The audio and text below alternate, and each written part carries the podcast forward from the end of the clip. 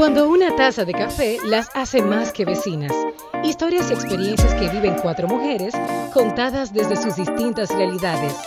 Wendy Tactur, la fotógrafa, Carmen de Veras, la productora, Mariel Valdés, la escritora y Francia Céspedes, la coach. Ellas son las vecinas. ¡Vecinas! ¡Vecinas! Wendy Tactud nos presenta. Recuerda que las vecinas. Señores, señores, tenemos que hacer todo serio, espérate, porque esto no es así. Claro. Vecinas sin postura. Recuerda que las vecinas está en su canal de YouTube, de YouTube. Puedes suscribirte, dale a la campanita y dale like y comparte. También en Patreon puedes ser parte de este gallinario en vivo, vecinas. Así que entren para más información. Bueno, señores. Nuestra primera invitada a la segunda temporada de Las Vecinas. Ah. Y no podía ser menos que una de mis mejores amigas. Ay, qué lindo. Ay, pero Ya tú sabes que después de esta, mi amor, ay, ay, ay. caemos en la lista negra de Y la responsable de la taza. de la taza de las vecinas. Para, lo- ajá, para los que preguntan, No, Miren, la porque ella enseñó este lado, pero también la este otra lado. parte. Señores, nosotros nos acompaña hoy una mujer a la que yo tengo de verdad el regalo de admirar y a quien me une un lazo de amistad muy importante. Nosotras nos conocimos en el colegio hace los otros días, Un par de años nomás. un par de añitos. No, ella no le gusta que yo lo diga, pero ella me lleva un año y yo Ay, me Francia y los años. Ella tiene problemas con los años. Señores, déjenme vivir, porque Carmen dice 50 y qué, y yo vivo de 35 y no voy a pasar de ahí. Así Ya, que cada pues quien con lo suyo. pues Por eso, y por eso, te va- y por eso te vas a ver más vieja que yo con 35, mi amor. Gracias. Ay, mi amor, Ay, que la boca se te haga chicharrón. Tus deseos no son órdenes para mí. acaban así que de te puedes callar. No, mi amor, aquí Wendy y ella están. Bueno. Pero yo no he dicho Entonces, nada. No, es por, si, es por si acaso. Pero, Señores. déjenme presentar a la invitada. Miren, ella es una mujer con una capacidad de leer lo que tú quieres. Tú sabes que con Joana me pasa que, bueno, señora, ella es Joana Franco, la propietaria, CEO, creadora, mente maestra de Estampita by Franco. Ya las vecinas dijeron, es la persona que nos hizo esto teacher, que no hace Pero las tazas. Francia, dime. Esto, teacher. Esto, teacher, ¿Qué fue? Y es además la persona en la que yo, de verdad, y esto lo digo, ella sabe, ella está aquí, en la que yo deposito mi confianza para cualquier cosa creativa, porque cuando repartieron la creatividad, yo no fui. Y ella fue dos veces. Entonces ella puede. Así que aquí está con nosotros Joana Franco. Bienvenida, amiga querida. Bienvenido. Hola, mi gente linda. Y saber que el gallinario hoy habla de lo que es emprender. Gracias, Wow. sí. No presenté el tema. Con Joana vamos a hablar de lo que nadie te dijo antes de emprender. Uf. Porque esta mujer es la verdadera emprendedora. Ay, ay, ay, ay, ay. Joana, cuéntale un ching a la gente de ti, además de, de tu mundo azul y todo lo demás. ¿Quién es Joana? Hola, mi gente linda. ¿Cómo No, están mi ustedes? amor. Mi amor. Ay, de verdad, un, un honor para mí estar en esta nueva temporada. Ah, yo estoy muy feliz por ustedes. Gracias. Gracias. Mira, Joanna es una mujer con una visión que desconocía, con unos talentos dormidos, que quizá po- podríamos decir que la crisis o el, o el, el sedentarismo fue despertando en el, en el trayecto. Joanna viene de una carrera de mercadeo, donde empezó a trabajar, eh, estudió mercadeo y no sabía muy bien ni, ni por qué estudió mercadeo. Vamos a empezar por ahí.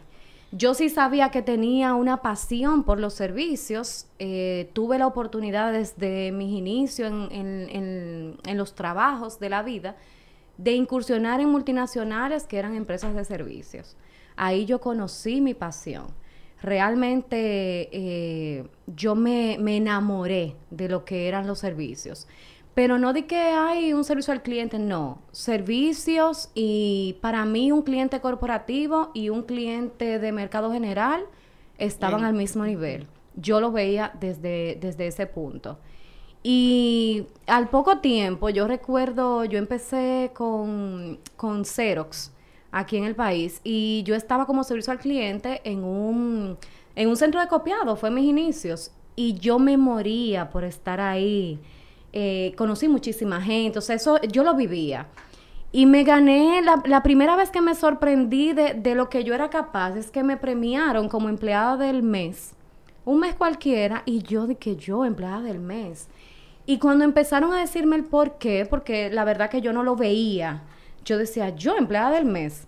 ¿Y qué fue lo que yo hice diferente? Porque para mí ese era el accionar normal de mi día a día. Para mí no era dando una milla extra, para mí ese era mi trabajo, que a mí me gustaba y que yo amaba lo que estaba haciendo.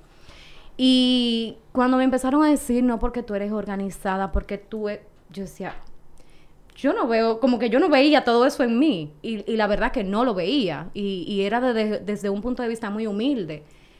Cuando yo me lo creí de verdad, que yo empecé a tirar paquetico, yo fui y me le senté al gerente de recursos humanos y dije, mire, ¿cuándo que usted me va a mover ya de ahí? Porque yo, Ya, Ya yo- mi amor. La verdadera joseadora. ya yo di, ya yo di lo que yo iba a dar ahí.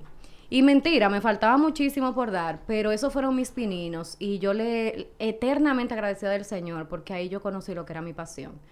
Pasé rápidamente a un call center de, de clientes corporativos y ahí fue donde yo dije, aquí es, esto es lo que a mí me gusta.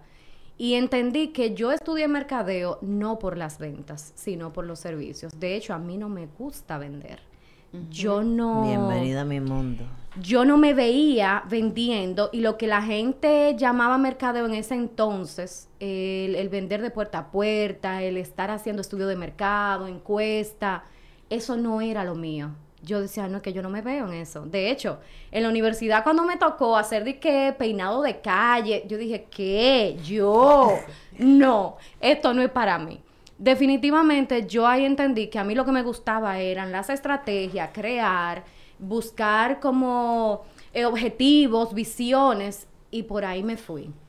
Estuve en ventas, claro que sí, yo tuve que hacer mi, mi, dipl- Claro. mi diplomado en ventas y definitivamente me fui rápido al lado contrario, a las compras, porque definitivamente lo mío era el servicio.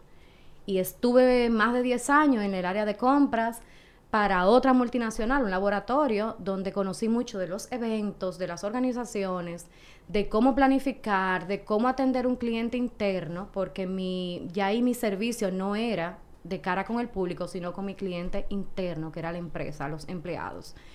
Y a mí me fascinó. Era estresante al principio, cuando tú no le cogías el piso al- a las cosas o cuando no conocías bien de algo y que fui aprendiendo también en el camino muchísimas cosas de compras que yo no conocía. Yo me fui enamorando y me envolví en eso.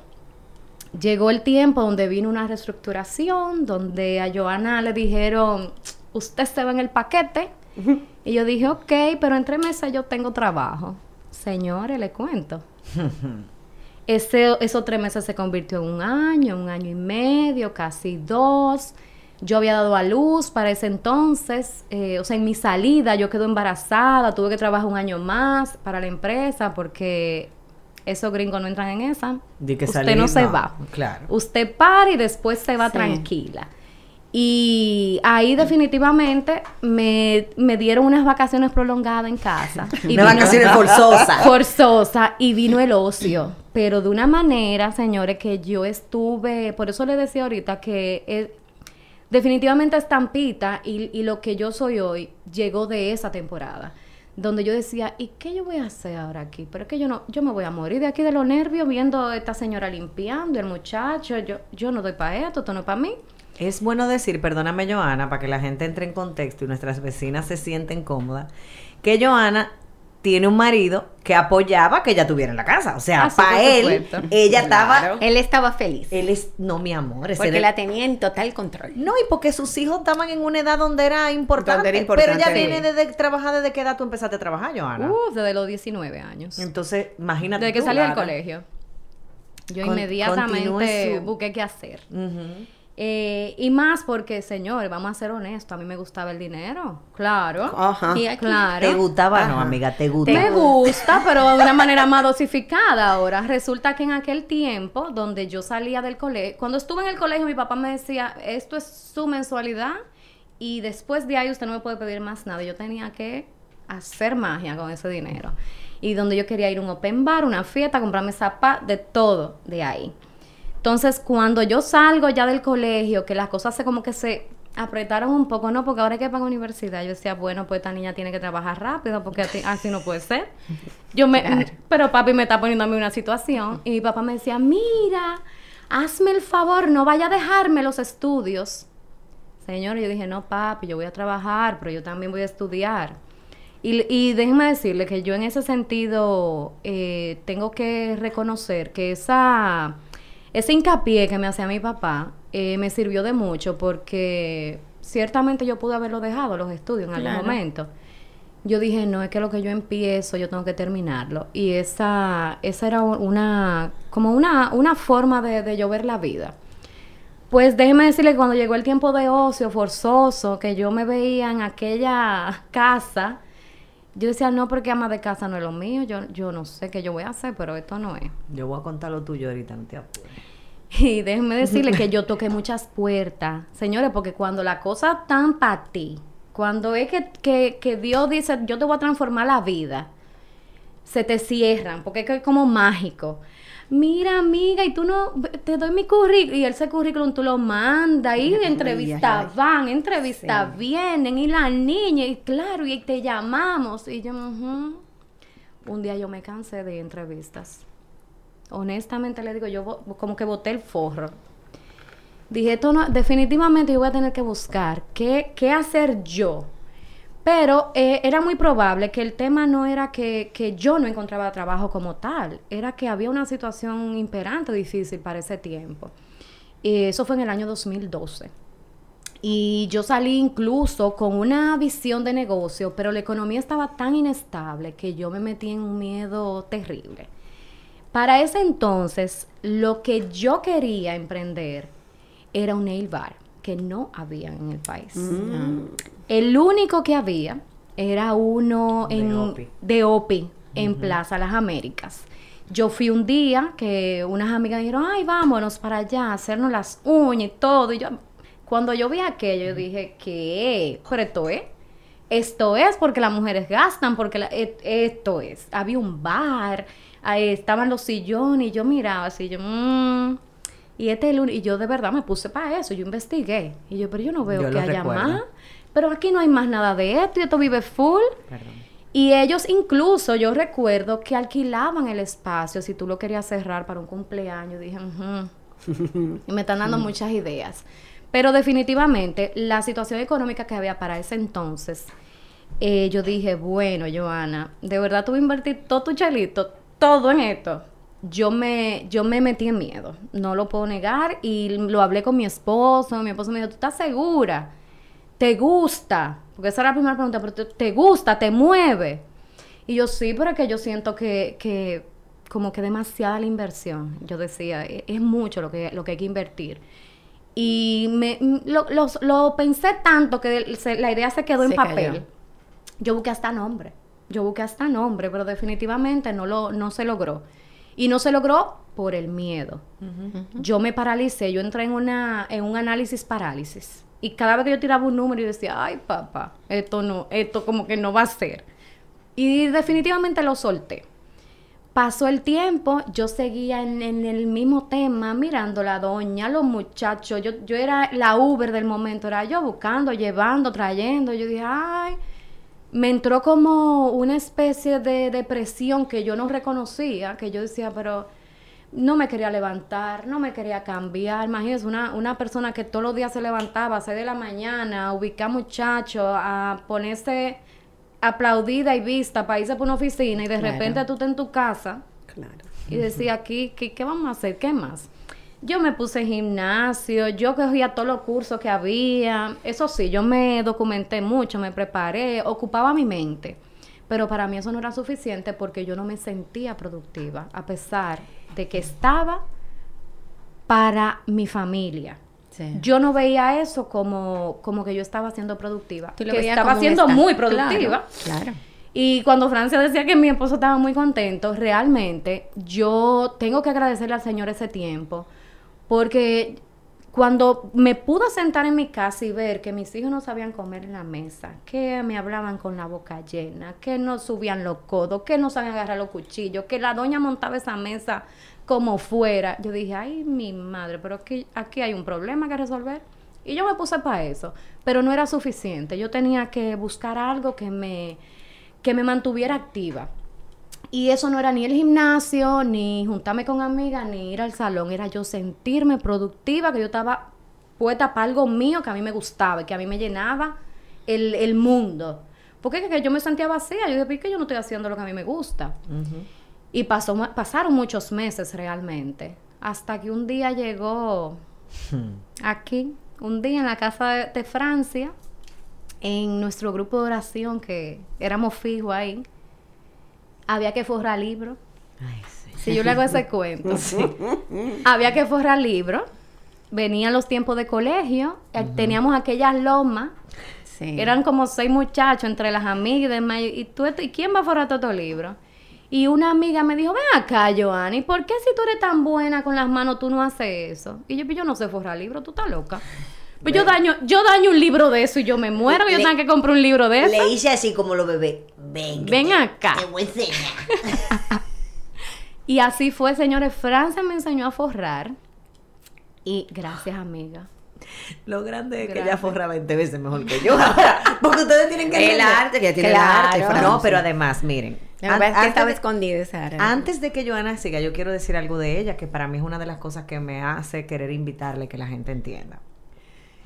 Para mí es una de las cosas más importantes de resaltar de lo que ha sido su caminar. O sea, como ella dijo, Joana viene de ser líder en todos los lados y de ser vista y de que eh, ella crea cosas y además en su casa ya tenía la posibilidad de no trabajar y que no se afectara el patrimonio. O sea, no era que sus hijos iban a pasar hambre.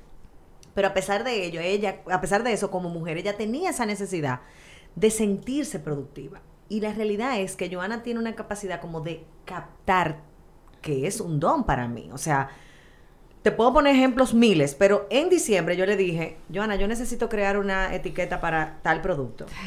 Lo único que te voy a decir es que es tal persona, la creadora de ese producto, y tiene que tener algo rojo. Me dijo, ok, ¿tú me puedes dar uno de ellos? Sí, sí, amiga, no, el tiempo que tú quieras. Ah, no, no fue en diciembre, fue como en octubre. Y me dijo, está bien. A los tres días me manda una etiqueta exacta. O sea, exactamente lo que yo me había imaginado y yo nunca se lo verbalicé. Y para mí ese es el, el- como lo grande de ella. De hecho, ella y yo tenemos un pleito casado, ella lo sabe, lo voy a decir, aprovechar esta plataforma. Ay, Dios mío. Porque yo la llamo y le digo, ame mis tarjetas personales, no me repita nada. Y ella me dice, sí, está bien, amiga, y me las hace. Se pone de fresca y trascendía a subir a las redes, ¿verdad? Y la gente arranca, "La- yo quiero la misma que Francia, yo quiero la misma que Francia. Y yo, Joana, tú no puedes vender exclusividad. Entonces, para mí, uno de tus grandes talentos, amiga, dentro de tu emprendimiento con estampita, tiene que ver con que, como dijiste al principio, independientemente del talento escondido o no, tú has podido meterte en un mundo también donde hay muchísima competencia, porque aquí Claro. cual- sí, enorme. Eh, abriste estampita, ¿verdad? ¿Qué, qué fue lo primero que tú hiciste? ¿Tú te acuerdas? No, no, yo no abrí tampita, ¿no? No. Yo arranqué a forrar libros. Así es Yo verdad, es arranqué verdad, a es forrar libros. Y, y de verdad que en ese momento yo no lo veía como un negocio. Yo dije, conchale, pero es verdad, tanta gente que necesita forrar libros. Pero eh, yo no veía eso como un negocio. Me puse para eso, Francia me enseña dos, dos días, tres, pum, pum, pum, pum. Y dije, esto es. Ah, ok. ¿Y cuánto cuestan estos rollos? Y dije, vamos a tirar números, ok. Investigo en el mercado, hago un sondeo. ¿cu- ¿Cuánto te están cobrando a ti? ¿Y tú? Y dije, ah, pues mira. Esto es un negocio. Ella hizo su agosto, literal. claro. Literal, pero déjenme decirle que yo no me quedé con nada más con, con el forro, no, no, no. Yo dije, a esto hay que hacerle El los paquete, labels. claro. Ah, porque yo siempre lo hice para mis hijos. Ujú. Claro está, en aquel momento yo pagaba. Mira, aquí están estos 50 libros. ¿Cuándo tú me lo entregas? Yo sabía hacer los labels, pero la persona que me forraba para ese momento, yo tenía que comprarle todo el paquete, todo. Y yo veía cuando yo, ella me entregaba, yo me ponía a ver. Y ya ella hizo esto así, así, ok. Y un día yo arranqué. Yo dije, espérate, vamos, vamos a ver cómo me quedan a mí. Y en mi celular yo empecé a hacer cosas. Señores, es verdad, ella hacía... lo- Oye, es verdad, yo no me acordaba. Tú veías a Joana con un celular. O sea, no era de que, ella tenía una computadora, no sé qué cosita. pues, no. fajada, mira, ta, ta, ta. Yo decía, pero ¿y cómo es que tú haces eso? Y ella me decía, yo no sé, yo sé que yo lo voy a hacer. Sí, no, y, y de hecho, eh, vuelvo y te digo, yo veía cómo le quedaban a ella, que lo hace súper bien, y yo dije, déjame ver si yo lo logro. Yo lo hacía para mis hijos, yo no me atrevía jamás en la vida eh, eh, ocurrírseme a mí de que ofrecer eso como, como un- una alternativa de negocio para absolutamente nadie. Dije, no, yo lo hago para mis hijos. Francia empezó a pedirme, la otra amiga, no, pero tú eres que me vas a resolver eso. Y dije, ok, pues vamos, vamos arriba. Y ese fue el literal agosto, porque eso fue en agosto. Claro. Ese fue literal agosto. Y yo dije, ah, pero esto es así. Y o sea, hay tanta gente que necesita esto. Yo empecé ahí, pero no, rea- realmente no como un negocio. Y sigo dándole mente al tema porque los libros era ese mes. Agosto, claro. Sí. Julio, agosto. Se fueron los libros. Yo dije, ah, pero espérate, vamos, vamos a empezar a... Vamos a ver qué vamos a lograr con esto. Pasó septiembre, pasó octubre, venía diciembre. Y yo, ok, vamos a hacer tarjeta de Navidad. Claro. Porque la gente va a necesitar claro. los labels. Y de hecho yo no lo, yo no, como que yo no tenía un plan. Porque la verdad es que yo no tenía un plan. Yo empecé con esa foradera de libros. Y ni siquiera era con el punto como de que yo iba a ganar dinero, porque igual a las personas que no eran mías yo le puse un precio. Y un precio que era como, como para no hacérselo gratis. Y me acuerdo yo dije, ay, te incluyo los labels también. ¿Qué pasa? Yo tengo un amigo, hermano de mi esposo, que fue mi jefe. Y mi jefe, que lo amo, lo adoro, tiene un centro de copiado. Yo dije, mira, yo necesito hacer este tipo de cosas y yo necesito que tú me ayudes a poner esto en orden, dame precio, dime cómo yo lo puedo hacer, yo te traigo el arte, tú me lo acomodas, ¿cómo lo hacemos? Ah, claro, tú necesitas un precio, a ti yo te puedo cobrar tanto y tú... por ahí nos fuimos. Y tú me lo pasas en papel adhesivo, el que, que se pegue, que eso no se quite.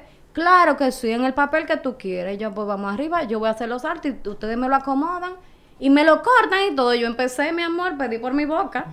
Yo dije, bueno, yo sí soy freca, pero le di para allá. Y mi esposo, me acuerdo que lo llamó, él de su cuenta, mira, ubícame a Joana, no, no, no me la mate. ¿Qué es, lo que, ¿Qué es lo que ella quiere hacer? Pero mira, si ella no tiene para pagar, de- déjame ahí la cuenta, porque mi esposo en ese sentido, de verdad. Soy lo que un esposo. Como que... Apoya que todo. nadie me hable más de Wonderful. Ahí va. ¿Qué es lo que tú quieres hacer? Al final empecé haciendo por ahí, por eso vino el nombre de estampita. Yo empecé haciendo mis tarjetitas adhesivas y en cartonite o lo que se llama opalina. Y de verdad que yo no pensé que yo iba a tener tanto apoyo de, de mi alrededor, que eso no es común, no es lo normal. Y esas son de las primeras cosas que no le dicen a un emprendedor. No siempre tú vas a encontrar la persona que cree en ti y te dé el apoyo, no siempre. Lo mío empezó como un relajo y gracias a Dios yo el fui encontrando el nicho y viendo esa necesidad, pero eso no le pasa a todo el mundo. A veces tú tienes esa visión de negocio y realmente tu, tu visión de negocio o lo que tú quieres emprender puede ser algo muy de lujo o algo que no sea una necesidad básica o una necesidad X y eso es otra cosa a evaluar. Pero hay algo importante, Johanna. No siempre hay que estar listo para No, empezar. Porque para tú no nada. tenías nada. Tú no tenías ni una Nada. computadora que sirviera para hacer eso. No, no, señores, la computadora que yo tenía en ese momento tenía una raya en el medio de un pique lindo que yo cogí y le hice así, ¡pa! Cuando yo volví a abrir aquello, dije, ¿qué le pasó? Una raya verde. Yo dije, bueno. O sea que tú tenías media computadora. media computadora, pero además que ese tipo de cosas tú no las haces en Word ni en PowerPoint, o sea, el- se hacen, pero no con una calidad que tú puedas claro. decir, esto yo se lo voy a ofrecer a alguien, o sea, sería un abuso, la verdad, vi- visto de mis ojos. Pero yo empecé a hacerlo en mi celular y empecé a investigar aplicaciones que yo pudiera utilizar eh, como para manejar imágenes y echaba mi ojito a, a las personas que yo podía entender que lo hacían muy bien y que hacían ese tipo de trabajo. Y yo, déjame ver más o menos qué es lo que gusta y qué es lo que Pues yo nada más tenía mi mundo azul, mi- mis dos muchachos varones. Yo dije, yo no conozco las hembras, ¿qué es lo que le gusta a las hembras? Y que los lacitos y las rayitas. No sé. Y en diciembre igual empezó muchísimas mami del mismo colegio a pedirme, ay, porque yo quiero una de unas cositas de familia. Y yo, ah, ok, pues vamos arriba. ¿Y qué, qué es lo que tú quieres? Y que tenga los reyes magos y que, que se-". y yo, ok, vamos arriba. Y yo empecé a inventar cosas. Entonces de ahí nace estampita. De ahí nace Estampita el nombre. Porque lo que, lo que era Estampita en ese momento a lo que es hoy, dista mucho de una cosa de otra. Yo empecé, Estampita empezó así, haciendo tarjeticas y labels. Joana, ¿y, cuál fue tu primer trabajo grande? Que tú dijiste, wow. Yo no me acuerdo. Créeme que no me acuerdo. Yo sí. Tú sí. Tú hiciste algo para una empresa que tú me decías, es que yo no sé por qué me buscaron a mí, no recuerdo para cuál empresa, pero te contrataron como pasé la, el telmo, la, la, la- la libreta, la- tú no- tu casa estaba llena, literalmente, o sea, ah, porque sé yo no me otra. acuerdo. Una, Ella no se acuerda. bueno, es que yo, tú sabes qué pasa, con Joana a mí me pasa que además de que nos une una amistad muy estrecha, señor, o sea, Joana es de mi círculo muy íntimo de amigos, o sea, Joana me conoce por dentro y por fuera. Joana y yo hemos vivido muchas cosas juntas y para mí, Joana volvió a renacer cuando ella tuvo la oportunidad. O sea, para mí su historia de emprendimiento tiene todo que ver con que independientemente de su realidad económica y demás, ella estaba pagada como ser humano. Sí. Ella Sí, estaba claro. pagada como mujer. Y cuando ella empezó en Estampita, yo dije, o sea, esto eh, teníamos un año y medio dando rodillas para que Dios le diera un trabajo y ella se quitara de esa sensación de no puedo, no produzco, no, de tristeza. Y la verdad es que verla hacer lo que le gusta, Claro. ganar dinero con eso, pero además la capacidad de creación que la, que la muchacha Pero que era tiene. diferente, era diferente a lo que ella hacía realmente. O sea, Totalmente. se Sí, sirvió para descubrir. Entonces tú dices, Estampita comenzó haciendo tarjetica. ¿Qué es Estampita hoy? Estampita trabaja todo lo que es personalizados, incluyendo la papelería bonita, porque eso yo nunca lo he dejado. Lamentablemente para mí no es lo que más hago ahora, porque eso toma un tiempo maravilloso, pero sí, yo las hago... eh, Hablen conmigo y yo le involucro. Sí, son cosas que se encargan con tiempo, que, se, que uno se toma, porque hay que ver, por ejemplo, todo lo que es papelería bonita normalmente tiene muchos cambios. Tú sabes que tú vas a trabajar no para tu gusto, sino para el gusto del, Del cliente. cliente, claro. Y yo descubrí en el camino que a mí eso me sacaba la- los siete demonios. La piedra. Yo decía, Dios mío, pero tú estás tan lindo. ¿Y cómo así que no le gusta? Porque Eso siempre suele pasar. Y yo decía, ay Dios mío, ¿cómo yo se lo explico? Que así es que queda lindo. Ajá. No, pero que yo no, así que yo no, no, no, es que yo quiero una letra en cajón, no cursiva, no, que yo quiero... Y yo empezaba como a respirar y a, y a- yo decía, ay, eh, ya yo vi este trabajo, yo no lo subo, este trabajo yo no lo publico. La verdad que me daba, me daba como cosa, pues yo decía, ay Dios, pero esto, así que se ve lindo y delicado, y cómo... Al final yo dije, Joana, es que no es para ti, eso es para el cliente. Entonces el cliente, si es así que lo quiere, vamos a ver, a buscar la vuelta. ¿Qué me pasa a mí con, con ese tipo de cosas? Que mi nivel de servicio llega a un punto donde yo no te dejo con una idea loca si yo sé que eso no te va a funcionar. Claro. Por ejemplo, yo hago para Navidad las bolas de Navidad personalizadas. Y yo y hay clientes que me dicen, "No, porque es que yo la quiero transparente, pero yo la quiero con una letra plateada y el lazo blanco." Y yo le digo, "Ok, dime cómo es tu arbolito." Tu arbolito es blanco, tu arbolito es verde, tu arbolito es azul, la, de- la decoración que lleva. Ok, mira, esa bola no se va a destacar. Si lo que tú quieres es que eso resalte, eso no, no va a resaltar. Yo tengo amigas que me dicen, ¿a ti qué te importa eso, yo? No, lo que pasa es que esto es que, es, es que es tu trabajo. Exacto, entonces yo digo, no, no es que a mí me importe, es que al final esa bola habla de mí, habla de estampita. Entonces, otra persona que lo vea puede tener la misma Percepción. La percepción mía por un tema de gusto y hasta de contraste y decir, pero eso que te hicieron a ti fue un tollo. Entonces a mí me dolería el alma, me pongo mala, caigo dura. Entonces yo me tomo ese tiempo de investigar eso. Yo tuve una colega un día que me pidió, o sea, una persona que hace lo mismo que yo, súper talen- talentosa y con aparato, que yo dije, mija, ¿y, qué, qué- dónde está tu local? Porque, ¿qué, qué pasó? Y, vamos a asociarnos, ¿qué tú necesitas? Y ella una vez me contacta, me, ni recuerdo si, si llegó por mí, a la- por las redes o no sé, si le hablaron de mí, yo sé que ella me contacta y me dice, yo necesito que tú me hagas unas libretas. Posiblemente era ella, pero yo no recuerdo si ese fue el primer trabajo grande así. Yo dije, unas libretas.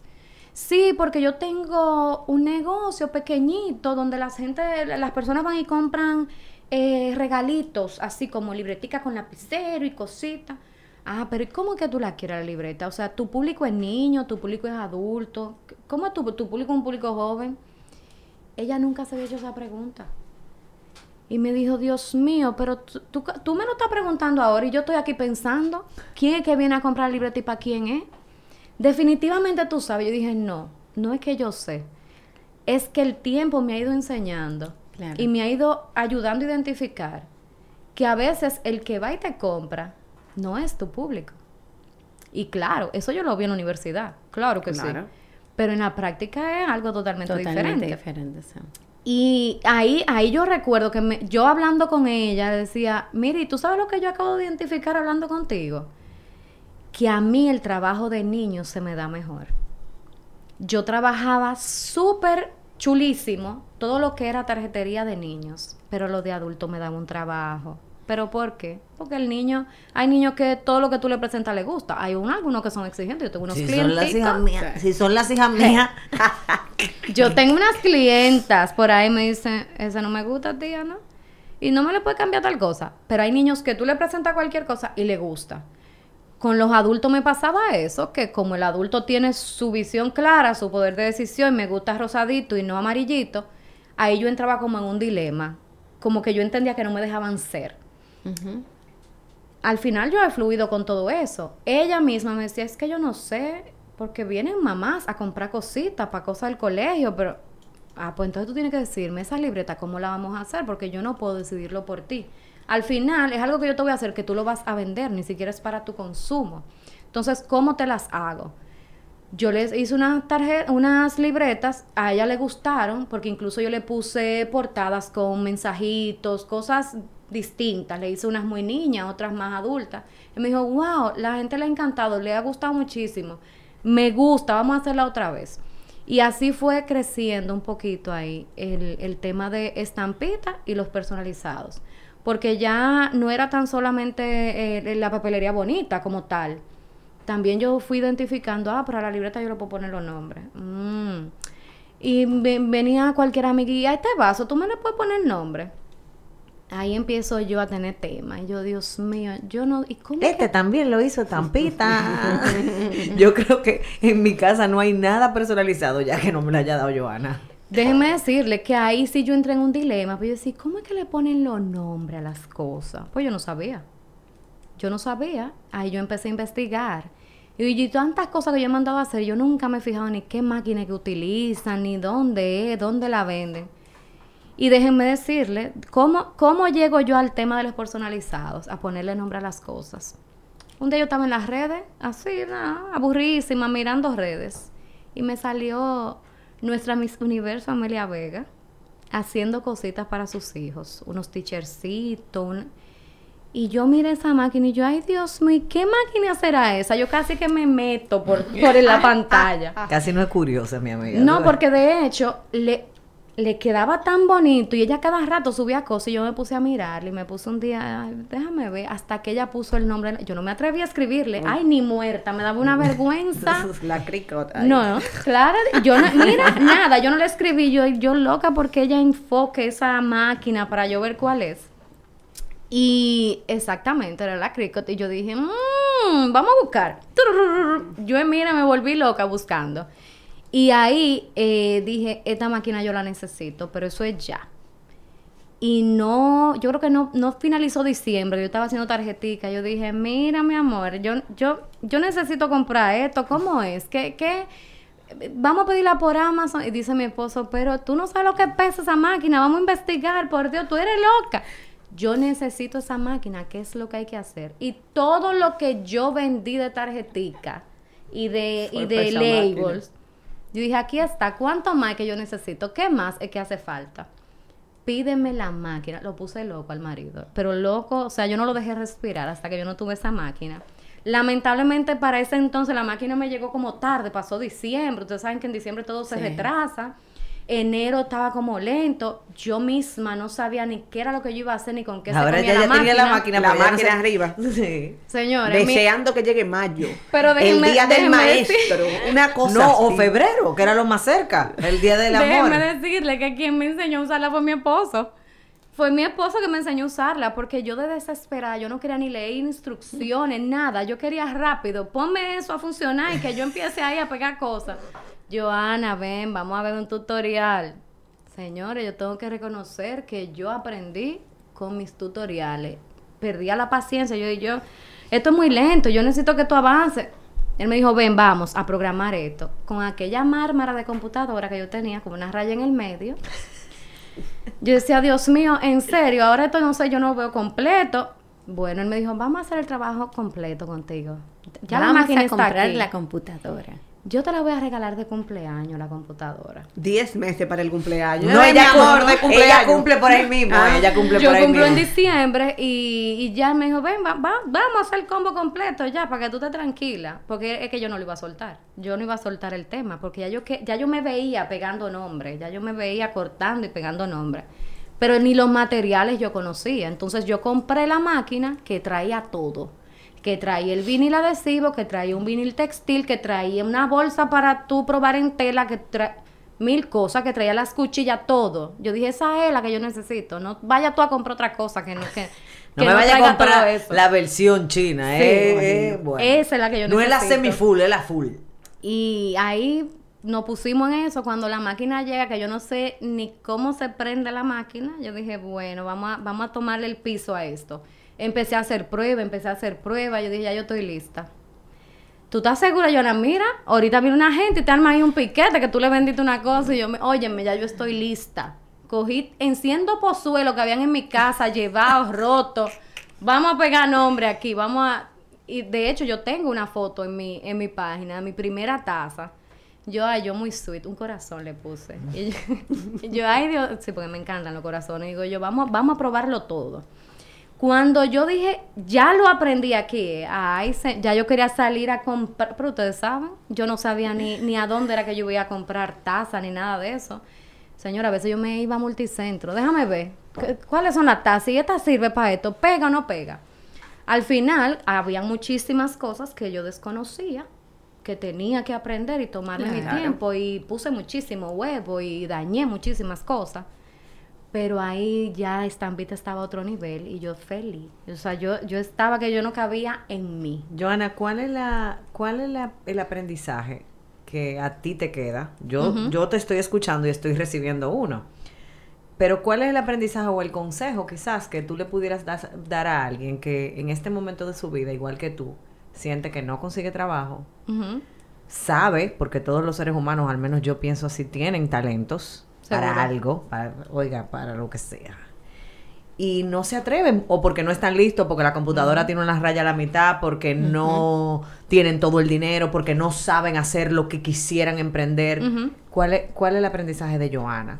No, pero espérate, Francia, eh, también aparte de todo eso que tú acabas de decir, algo muy importante que lo dijo Joana al principio de, de- de su testimonio, el miedo.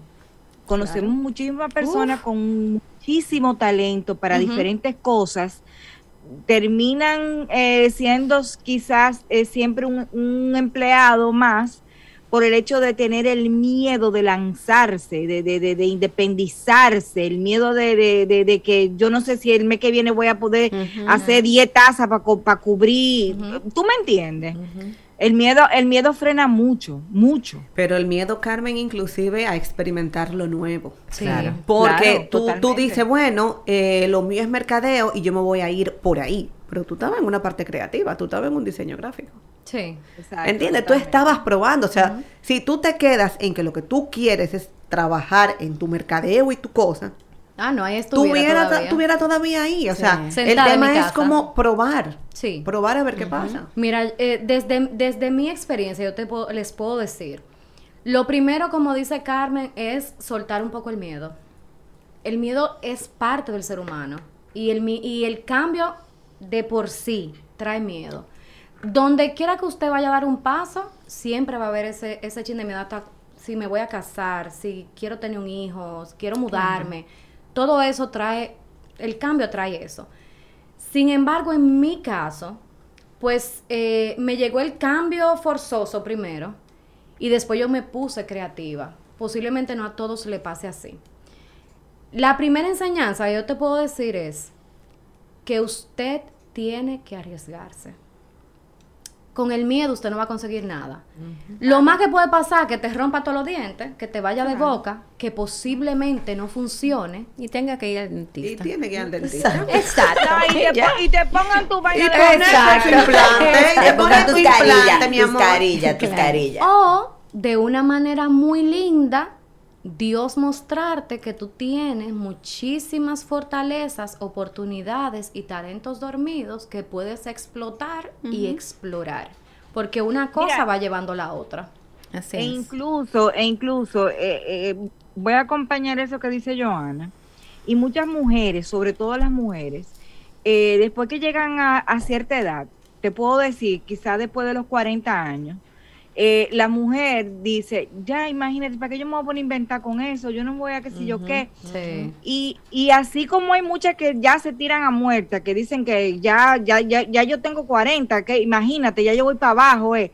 Así conozco también muchísimas mujeres que todavía a los 45 dicen, es que me faltó algo en mi vida. Y es que, por ejemplo, yo conozco una amiga muy querida que está haciendo ahora mismo otra carrera, que es psicología, por- porque le, le apasionaba de toda la vida, pero ella tenía como que nada, nunca la estudió y ahora después de vieja, que, di que de vieja, ¿verdad? Di que eh, eh, después de vieja dijo, déjame ponerme, o sea, la- nosotras las mujeres creemos que después que te- cumplimos cierta edad, que ya tenemos familia, que tenemos los muchachos, que tenemos qué sé yo qué, como que ya no podemos tirar a, a- a- a eso como tú estabas, Johanna, al, al abandono. Carmen, pero, al pero, tú, mi- pero tú misma, Carmen. O sea, tú estás haciendo Yo- algo ahora que tú ni te imaginabas, o sea, que ni No, o sea, remotamente. Y me voy a y me voy a agarrar de ejemplo, no solamente con esto de, de- del real estate, que empecé a, lo- a los 49 años. Señores, yo descubrí mi pasión por la radio a los 43. ¿Me entiendes? O sea, yo a los 43 me lancé, nunca estudié comunicación, locución, absolutamente nada, simplemente eh, agarraba el micrófono en el arma radio y esa magia del contacto con, con- el oyente y que me aceptara como yo era, que yo no tenía ninguna posición ni hablaba correctamente, ni mucho menos, me, me- apasionó de una forma increíble. Me he tratado de- de corregir muchísimas cosas, he aprendido mucho, le agradezco muchísimo también a mi marido que me ha enseñado bastante, pero fue a los 43 años, o sea, y ahora a los 49 digo, déjame, mira, déjame inventar con el real estate. Y en inglés, mi amor. Déjame seguir inventando. Sí, y- y- Pero y- qué y- bueno y- que, que te has dado la oportunidad, Carmen. Qué Claro. bueno que, Pero es que que te ha ganado estoy- el deseo y no el miedo. Pero es que yo, yo estoy sumándole al testimonio de Joana desde el punto de vista de, de, de, de, de, mí, de mi edad, de, que ya yo no estaba en edad y que de estar en eso, vamos a decir, como muchas mujeres creen y piensan, lamentablemente.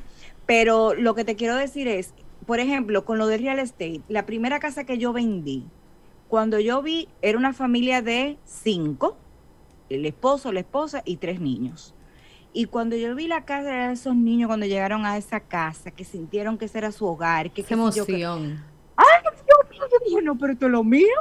Pero esto es lo mío. Que yo Sí, tú porque me digas, yo Carmen quiero- es un- una especie de gordo de la semana es la fundación.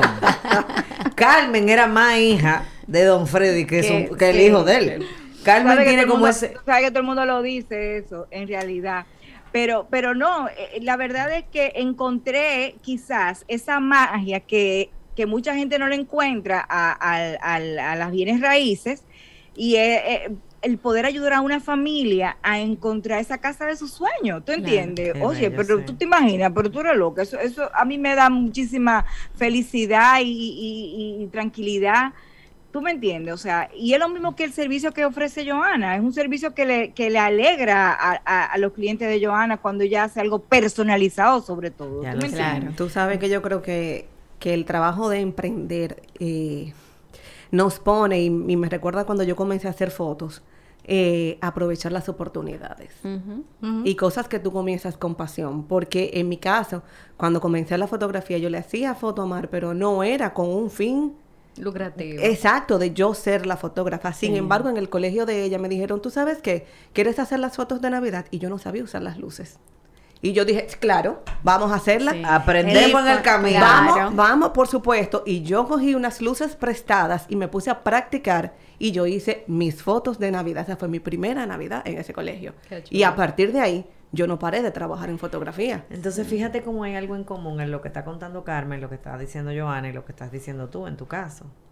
Además de atreverse y arriesgarse, es tener la decisión genuina de sí. salir del estado Claro, donde tú estás. Es- De la zona de confort. es de aquí, yo salgo como sea. O sea, yo voy a salir de esta, mi amor, aunque, y mira, tú decías, tú comenzaste a practicar con unas luces prestadas. Joana comenzó, tuvo el pobre marido de Joana, que Dios lo tenga en algún lugar muy especial en este momento, donde quiera que le esté, que Dios te cuide, amado amigo, porque yo sé lo intensa que es tu mujer, porque además esta niña, eh, ustedes no lo saben, pero yo sí es hija de mi papá. O sea, la caraja es lo más perfecto, es insoportablemente perfeccionista. Si no, no estuviera ahí. Ahí voy. Y hoy yo reconozco como su amiga cómo eso la ha llevado a lograr que cuando tú dices estampita, esa es otra, señores, que es importante de los emprendedores. No hay nada más malo que tener fama de bueno porque la gente asocia lo bueno con lo caro. En este país. Sí. Eso es bueno. Ella está, y ella te hizo eso tan lindo. Cada vez que una gente, yo la llamo y le digo, Joana, te va a llamar fulano. ¿Y eso quién te lo hizo? Ah, estampita by Franco. Bueno, eso tiene que ser carísimo. Entonces, ¿de qué manera también eh, podemos llevar, ir, ir llevando esto a, a- a cómo ha sido tu vida, cómo ha sido tu trayecto y cómo estás hoy? Definitivamente Sí. que Estampita hoy ya es una marca, ya tú tienes aliados, ya tú haces cosas para otra gente, o sea, ya, ya este es tu negocio, no di que negocito, no este es tu negocio. Mi pequeño gran negocio. ¿Qué ha sido lo más difícil? ¿Qué es lo de los emprendedores en que nadie le cuenta y que es un momento que casi siempre se repita? Algo que tú puedas decir, miren, lo difícil para mí fue o ha sido que... O aprovecha esos amigos que quieren que tú le hagas la cosa. Ah, este es el momento. Mira, hay varias cosas. Lo primero es que el que el de- lo de emprender, ser emprendedor, es prácticamente algo que viene contigo en tu ADN. No todo el mundo sirve para emprender. Eso es verdad. Pero no porque no tenga ciertas cualidades o ciertos talentos. Usted puede tener un gran talento. Pero lo primero es que cuando tú vas a emprender, como decíamos ahorita el miedo, ese miedo viene alimentado de que la gente, la mayoría de veces, no fue mi caso, pero puede pasar muy a menudo que tú te sientes solo cuando vas a emprender. O que tú sientes que tu idea no es apoyada. Y posiblemente esa idea no es apoyada porque tú le estás hablando al público que no es.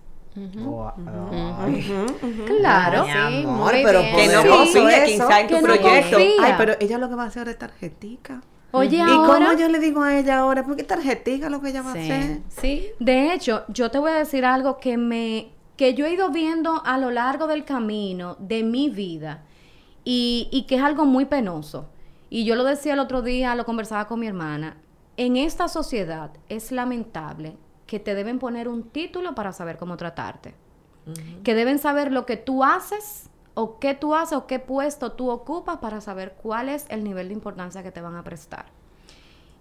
Y a veces se pierden de una gran persona, de una gran enseñanza, de un gran aprendizaje, simplemente por llenarse la cabeza de disparates o ponerse un- esas limitantes que no te dejan ver más allá. Eso es lo primero. Si usted quiere emprender, cierre sus oídos. Usted tiene una visión, analícela.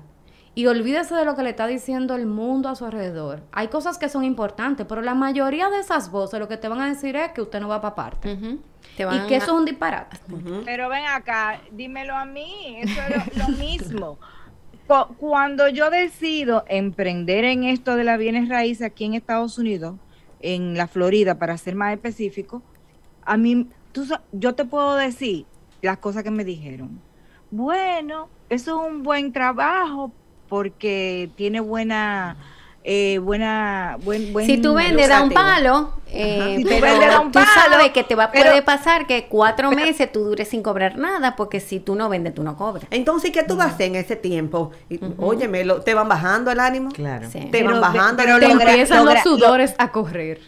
No, lo grande es que tú llega un momento que te cuestionas y dices, Ujú. "Cónchale, pero es verdad, yo no tengo un sueldo fijo, eh, nosotros eh, decidimos emigrar de nuevo a Estados Unidos sin un sueldo fijo, wow, Carmen, ¿tú estás segura?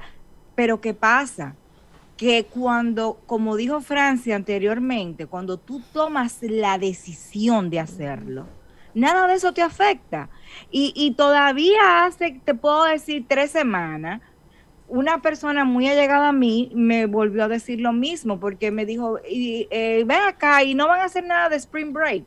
Yo dije, no, yo tengo que los chelitos, porque lamentablemente tengo dos meses que no cierro una casa. Ah, tú ves. Digo yo, ah, sí, pero yo tengo dinero en el banco, mi amor, de una casa que cerré en diciembre, todavía me queda.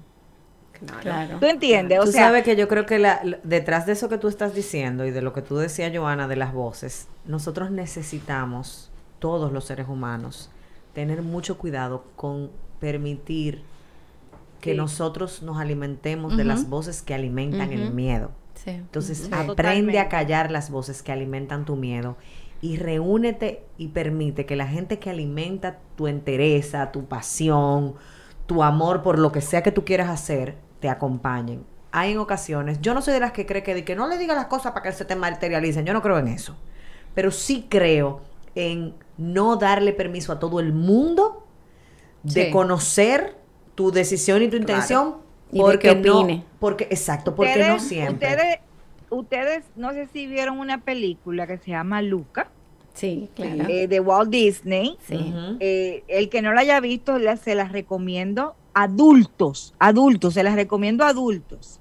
Porque hay una parte de la película que hay un otro amiguito que le que se decía a sí, mi- a sí mismo, silencio Bruno. Y era, cállate miedo. miedo. que tengo en mí, miedo. cállate miedo que tengo en mí y déjame hacer lo que yo quiero hacer, ¿entiendes?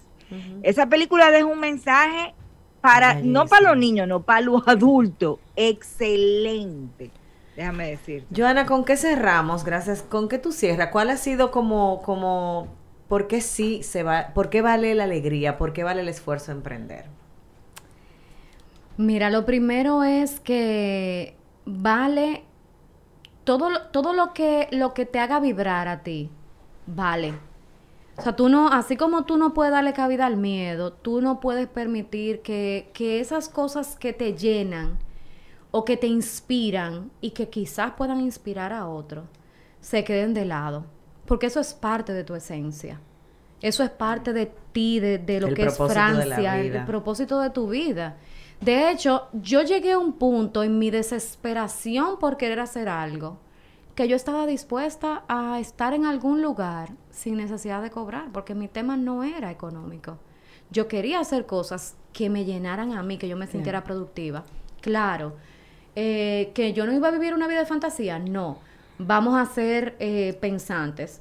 Normalmente en una, en una, en un hogar, no siempre las dos, la- las dos cabezas pueden ser emprendedoras. Eso hay que pensarlo muy bien. Yo me di el permiso porque yo tenía una base asegurada y yo pude, dado mis vacaciones forzosas, yo pude empezar con estampita, pero yo tuve un tiempo que yo volvía a trabajar sin dejar estampita de lado. Yo volví a las oficinas en esa búsqueda de que, Sí. de que no era suficiente y de que yo quería ganar dinero y estar independiente. Señora, hasta que llegó un momento donde, donde yo entendía que en, es- en esa etapa que yo estaba viviendo, definitivamente era en mi casa que yo debía estar. Por muchísimas razones que no tenían ni siquiera que ver con Estampita ni con Joana. Y ahí sí yo me senté con mi esposo y le dije, ¿tú crees que yo me pueda sentar? ¿Tú crees que pudiéramos? Y me dijo, dale, dale. Que hay, que hay otros precios que se pagan, claro que sí. Siempre vamos a pagar un precio. En este caso de emprender, lo, lo otro que yo te pudiera decir que, que yo tuve que, que creérmelo yo misma es que yo tenía una mente ganadora. Si usted no tiene una mente ganadora, disciplinada y dispuesta a emprender y aprender, usted está con el camino, más de la mitad del camino frito. ¿Por qué? Porque con el emprendimiento vienen muchísimas otras cosas que posiblemente tú no manejas. En mi caso particular, yo he decidido quedarme sola y no asociarme, porque yo tengo un nivel de compromiso con el servicio, con, con hacer la milla extra que posiblemente otra persona no lo No tenga tenga, claro. y pueda llevarme a un punto de quiebre y que yo no me lo permito todavía. No, no porque pudieran pasar muchas cosas, que yo pudiera decir, bueno, Estampita va a estar en un stand-by o, o vamos a tener que buscarle una nueva temporada, como, como está haciendo las vecinas ahora. Pero es, un- es un tema de, de yo no permitirme que una persona que no está viviendo mis sueños, que no está viviendo mi, mi intensidad, mi, mi locura, El nivel de entrega. Sí, el nivel de entrega, venga a bajarme compromiso. los bríos, porque no, no estamos quizá en la misma sintonía. Entonces, con, con el emprender viene que usted también tiene que aprender muchas cosas. En mi caso, ya yo tenía el plus de que era organizada, de que estaba dispuesta a dar la milla extra, de que me emocioné de ver los resultados que yo fui tomando, pero no siempre es así. Estampita tiene temporada de que no mueve ni un pincho. Y ahí estoy yo buscando qué es lo que vamos a hacer, qué es lo que vamos a vender, dónde está el otro Ahí producto entra la nuevo. creatividad. Ahí entra la creatividad. Y aprender a escuchar a tu público, las voces, porque usted también puede ser talentosísimo, pero hay un millón de gente allá afuera que lo hace mucho mejor que usted siempre. Y, y en ese sentido ahí es tu milla extra, tu nivel de compromiso, tratar de fidelizar a tu gente, no siempre pensar que todo debe ser monetizado. Hay muchísimas cosas con las que usted puede agradar, que tengan poco costo y usted hacer que esos clientes se sientan acogidos. Que si usted sabe que un cliente que es fiel con usted cumple años, ahí está usted haciéndole un agrado. Dejarse también conocer, o sea, no, no, no estar en una burbuja. Yo tuve que, que en algún momento decir, ah, no, pero yo tengo que seguir aprendiendo y yo tengo que ver, aprender de otras, qué están haciendo ellas que yo no, qué me pueden aportar ellas o qué le puedo aportar yo. Y fui a muchísimos talleres y a muchísimas, muchísimas cosas que me invitaban, hasta por colaboración. Y yo decía, ¿qué es lo que tú necesitas? ¿Qué es lo que vamos a hacer? hasta ponerte tú misma en esa posición. O sea, Y yo ¿qué me- me... hace falta a mí como cliente? Claro. De lo que yo, de lo que mismo que yo vendo para, para sacar eso, un producto nuevo. Y te puedo decir que, y a mí me ha pasado contigo, mana, que yo te llamo, te pido algo y tú me dices, no, yo no lo tengo, pero lo tiene fulana, espérate, vamos a llamarla. Sí, yo O soy sea, así. O sea, Ah, pero tú sabes cómo se llama eso, ¿verdad? Sororidad. Yo te la comiste. eso quiere decir que ya oye el Ella, ella, oye. Claro. Joana. Claro, y no- sigo a Carmen también. Claro, Claro. No, No, solo- lo que pasa es que yo soy una banderada de eso, porque yo siempre he dicho que, que por ejemplo, mira eso que tú acabas de decir, Francia, de Joana, eso es un ejemplazo lo que tú acabas de dar. Que tú llamas a Joana, le dices, mira, yo necesito, mana, yo necesito una taza con la letra dorada. Ay, yo no tengo dorada, pero espérate, vamos a llamar a fulanita, que fulanita la tiene. Conchole, así mismo, fulanita, el día que no tenga la letra plateada, pero Joana sí, Sí, va a llamar a sí, Joana porque Joana claro. la llamo a ella y es una cadena que se va a armar. Así es. Es que ustedes no se imaginan lo que a mí me trae yo decirle un no a un cliente. Yo he tenido que aprender a decir que no. Porque yo, que, yo he querido como que, ¿qué es la luna que hay que bajarle? ¿Dónde está la luna para bajársela? ¿A qué nivel está? Yo necesito ver que mi cliente, y más cuando una persona que es contigo, que es fija, que es leal, o sea, por ejemplo, me ha pasado también que vienen personas por primera vez. Yo no puedo decirle que no una persona que viene por primera vez a tocarme la puerta. Estampita, tú tienes... Vamos a ver, ¿dónde que está? ¿Qué es lo que tú necesitas? Aunque yo esté de vacaciones, porque me ha pasado, ven, vamos a resolverte. ¿Qué vamos a hacer? A mí el otro día me encargaron unos recordatorios. Una, una señora que vive en Texas venía a bautizar la niña para República Dominicana. Me contactó una amiga y yo decía, ¿cómo vamos a hacer? Este, este, eh, porque yo necesito que ella vea lo que yo le estoy haciendo, que ella me diga. Es que los horarios, no me importa el horario, dime que en qué horario es que ella necesita que yo le entregue el, el- el arte, en qué horario es que ella necesita chatear conmigo, porque yo necesito que ella, Claro. No tú, aunque, aunque valoro mucho, ¿verdad? Tú como amiga, pero si ella no le gusta, ¿no? Claro, claro, eso es muy Entonces, personal. para mí eso es importante. Eso se llama Mi entrega, amor, mi amor. estampita internacional. Ya tú sabes. Entrega, entrega. Joana, nosotras felices de haberte tenido en este gallinario. Pero no más que yo. Así que yo creo que lo importante aquí es que cuando uno vaya a emprender, al miedo hay que decirle, amigo, cállese. Que yo voy Silencio, Bruno. allá". espérate, eh, espérate. Antes de, antes de despedir a, a esta gran invitada que hemos tenido en el día de hoy, que nos ha dejado a todas así calladitas, oyéndola, escuchándola. Así es. Eh, eh, nuestra comunidad de este vecindario sabe que nosotras somos cuatro emprendedoras. Y que estas cuatro emprendedoras tienen un canal de YouTube, suscríbete, dale a la campanita, Yes. like, comparte y que tenemos también nuestro Patreon donde van a ver muchas sorpresitas. Todo lo puedes encontrar en las vecinas de ERE. Así que ya Así sabes. que, vecinas. ¡Vecinas!